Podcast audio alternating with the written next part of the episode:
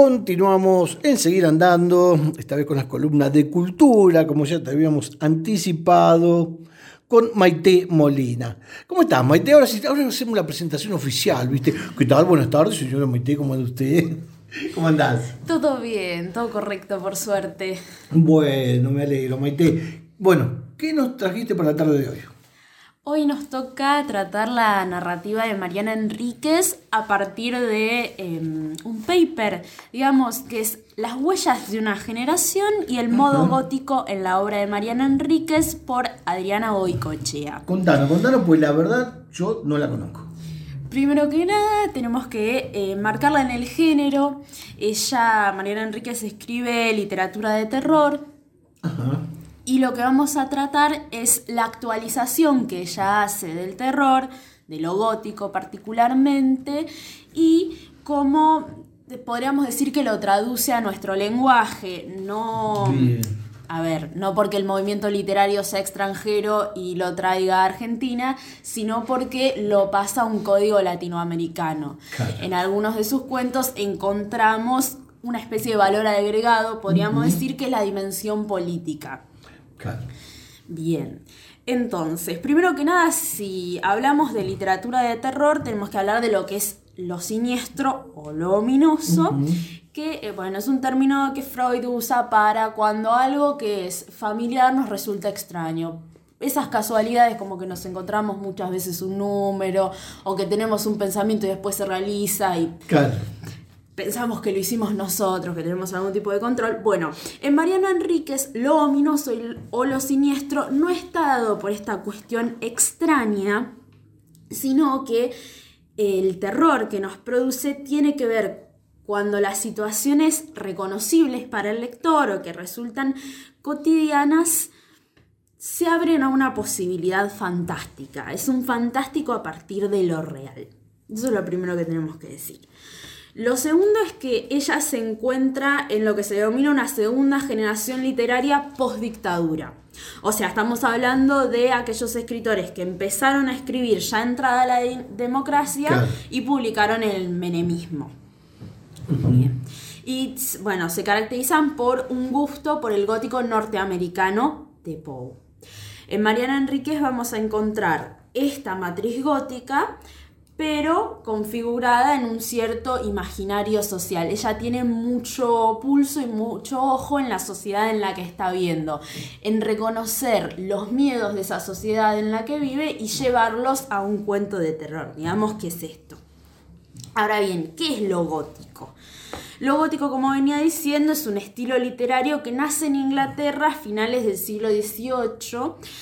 Particularmente lo podemos encontrar como condensado en 1764 en el castillo de Otranto, de Walpole.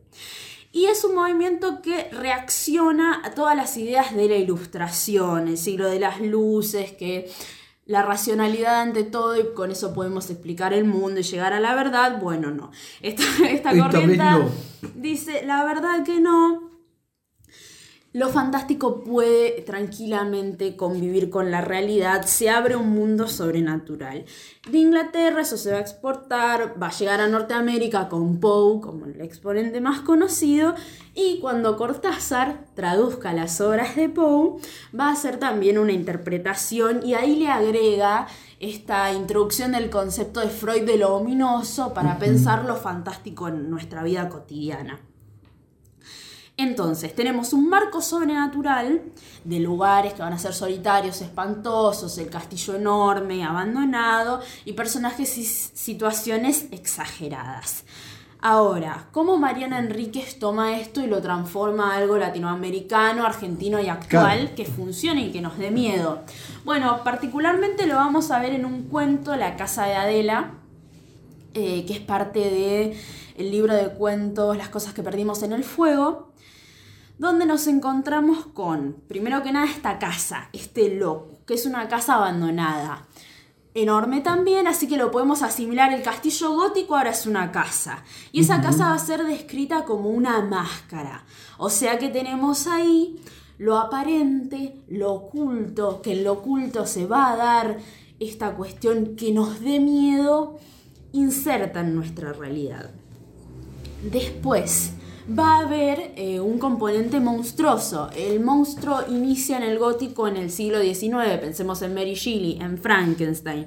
Bueno, ella lo trae como un cuerpo anormal porque Adela es una niña que eh, le falta un brazo, tiene un muñón.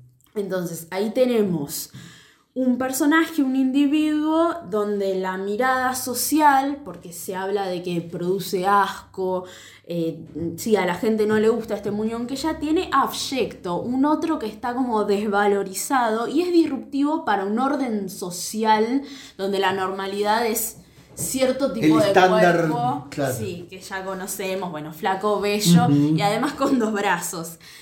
Bueno, ella sufre también una metamorfosis, eh, se enajena y esto va a dar en un hecho inexplicable y trágico que también sucede, pero va a haber una ruptura que es explícita y acá también entra el aporte o el valor agregado que hace ella de su reactualización también, a partir de una personificación. O sea, ella va a decir que la, puerta, va a hablar de la puerta que se había llevado a Adela.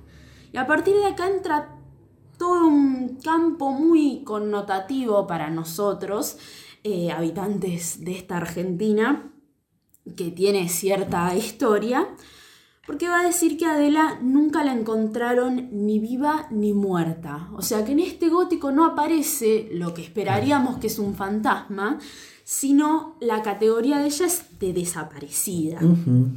Y a partir de acá vamos a ver un quiebre en la historia, temporal y espacial. La cotidianidad del barrio no va a ser la misma después de su desaparición. Y por último, contamos con un final ambiguo porque dice que la narradora cierra con un todavía no estoy preparada para visitarla. ¿A quién? Porque ya en este entonces no tenemos ni una vela material, ni siquiera la casa. O sea, hablamos de una pervivencia en la memoria, en el barrio y particularmente en la memoria de la narradora que nos va a llevar de nuevo a esta idea del desaparecido y la connotación de lo que tiene la desaparición. Es una escena recurrente en eso, ¿no? Sí, ella va a volver sobre esto y de hecho esta dimensión política que a veces toman sus cuentos podemos considerarla como un valor agregado, donde lo siniestro tiene que ver con el orden social, con la disrupción de este orden social y también en esta dimensión política y en este siniestro vemos que tiene un destinatario explícito. ¿sí? Van a haber consecuencias de estos hechos ominosos en la convivencia social. La idea es que de la oscuridad y del misterio nunca se va a volver sin ser modificado. Esto, bueno, lo vemos en el cuento en la figura del hermano, que es quien promovió la expedición de Adela en la casa.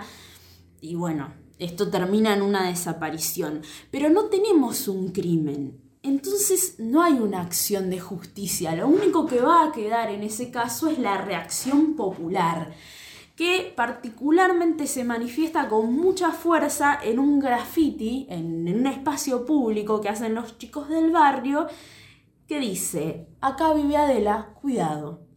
Esto lo podemos leer en tres sentidos distintos. Primero la idea de que el barrio conserve la memoria de Adela que recuerde la amenaza de lo que sucedió allí y que se alimente el imaginario popular de este terror. Entonces, para concluir, podemos decir que esta autora va a transgredir la tradición gótica. Ella lo argentiniza, podemos decir. Argentiniza, lo, argentiniza en varios sentidos. Va a pensar nuevamente la idea de muerto, lo que es estar muerto, el cuerpo. La figura del desaparecido. Sí, y qué es lo humano también, qué es lo humano y qué es lo que rompe el orden social y va a tener siempre el ojo atento al discurso tanto mediático de lo que está sucediendo en este momento, como histórico, como al imaginario social que se produce a partir de todo eso que está pasando, el imaginario social como una caja de resonancia, ¿sí? va a resignificar todas estas cuestiones. Entonces, en Mariana Enríquez podemos decir que lo que hay son acciones humanas que siempre nos van a llevar a lo siniestro. No es tan importante el monstruo, sino las acciones de los seres humanos, que podríamos contarlas como monstruosidades.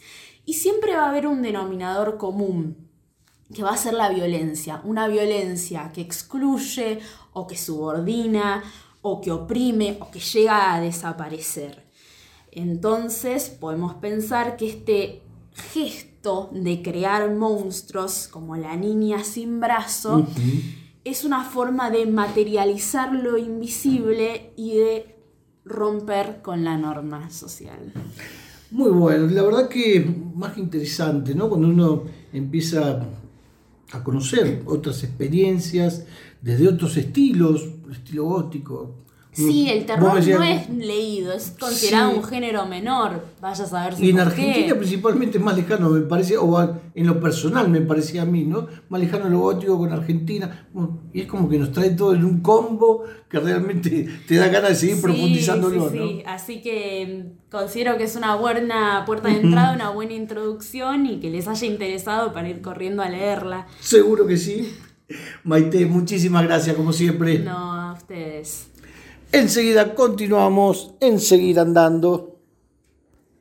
¿Se entendió?